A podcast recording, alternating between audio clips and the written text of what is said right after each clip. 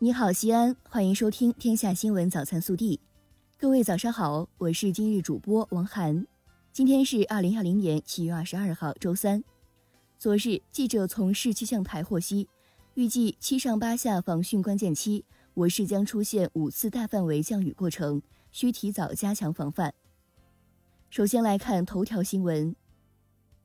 中共中央总书记、国家主席、中央军委主席习近平七月二十一号下午。在京主持召开企业家座谈会，并发表重要讲话。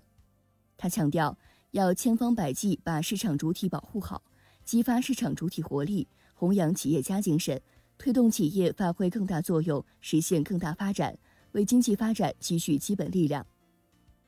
本地新闻：西安市统计局二十一号发布数据显示，今年上半年，我市统筹疫情防控和经济社会发展，生产有序恢复。需求逐步回暖，民生保障有力，经济增长由负转正，经济运行稳步复苏。上半年，我市生产总值四千五百七十五点零九亿元，同比增长百分之二点八。这几天，伟林街至雁南二路快速干道即将开工建设的消息，吸引了不少市民关注。该道路建成后，我市城南将诞生一条东西向新通道。七月十九号。西安高新区耗时五个月打造的长五百八十米的网红灯光桥——高新区天谷六路天桥正式投入使用，不少市民纷纷前来打卡。近来路过莲湖区大兴立交的市民都发现，立交西南角冒出了一个现代感十足的带状公园，成为大兴立交下一道亮丽的风景线。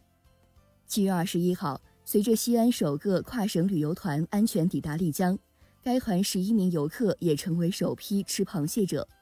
七月二十一号，记者从市医保局获悉，两险合并实施后，生育医疗费用实行限额补贴，住院费用按医保住院标准报销，取消男职工配偶分娩百分之五十报销规定。其中，参保灵活就业人员可报销生育费用，无生育津贴补助，产检费补贴上限一千元。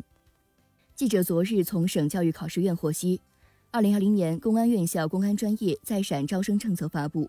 公安院校公安专业招生实行远程网上录取，投档比例不得超过院校招生计划的百分之一百二十。张老师新婚快乐，我们爱您。七月十九号是西安市庆安初级中学初三十二班班主任张韵涵的大喜之日，令他没想到的是，婚礼进行到一多半时，大屏幕上突然出现了他班里学生们送祝福的视频。张韵涵既惊喜又感动，更意外的是，视频刚播完，婚礼现场的大门突然打开了，班里四十多名学生站在场外，按照平时在班级里的学习小组，分成一组组排好队，依次进场上台送祝福。近日，西安一家大型超市货架上印有走失儿童信息的苏打水的照片在网络上广泛传播。据记者了解，这种特殊包装的苏打水是由河南洛阳的一家饮品有限公司。和宝贝回家公益组织合作生产，厂家希望帮助走失儿童回家。国内新闻，近日经党中央批准，国务院批复，自二零二一年起，将每年一月十号设立为中国人民警察节。针对英国政府暂停与香港的引渡协定，并宣布对港武器禁运，外交部发言人汪文斌二十一号表示，中方敦促英方放弃在香港延续殖民影响的幻想，立即纠正错误。停止以任何方式干涉香港事务和中国内政，以免进一步损害中英关系。民航局、海关总署、外交部二十一号发布关于来华航班乘客凭新冠病毒核酸检测阴性证明登机的公告。公告说，搭乘来华航班的中外籍乘客在登机前五天内完成核酸检测，检测应在中国驻外使馆指定或认可的机构进行。近日。教育部、财政部、中国人民银行、银保监会等四部门联合印发通知，指出，助学贷款还本宽限期从三年延长至五年，助学贷款期限从学制加十三年（最长不超过二十年）调整为学制加十五年（最长不超过二十二年）。二零二零年一月一号起，新签订合同的助学贷款利率按照同期同档次贷款市场报价利率减三十个基点执行。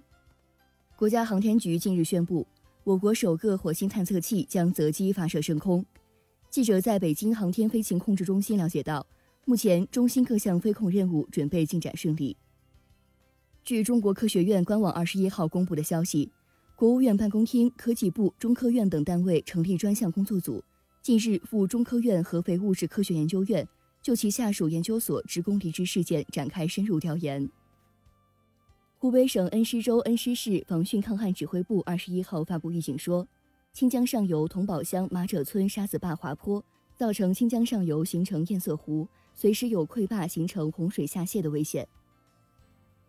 受近期强降雨影响，西藏林芝市巴宜区至波密县多处路段发生不同程度灾害，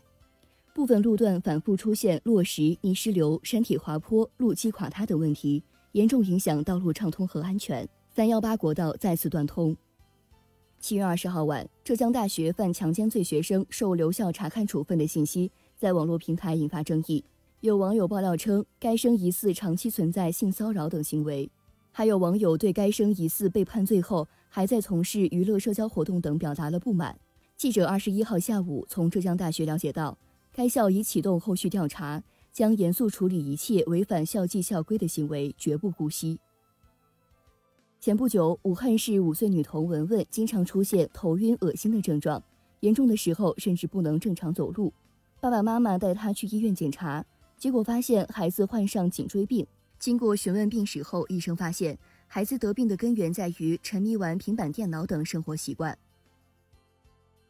以上就是今天早新闻的全部内容，更多精彩内容请持续锁定我们的官方微信。明天不见不散。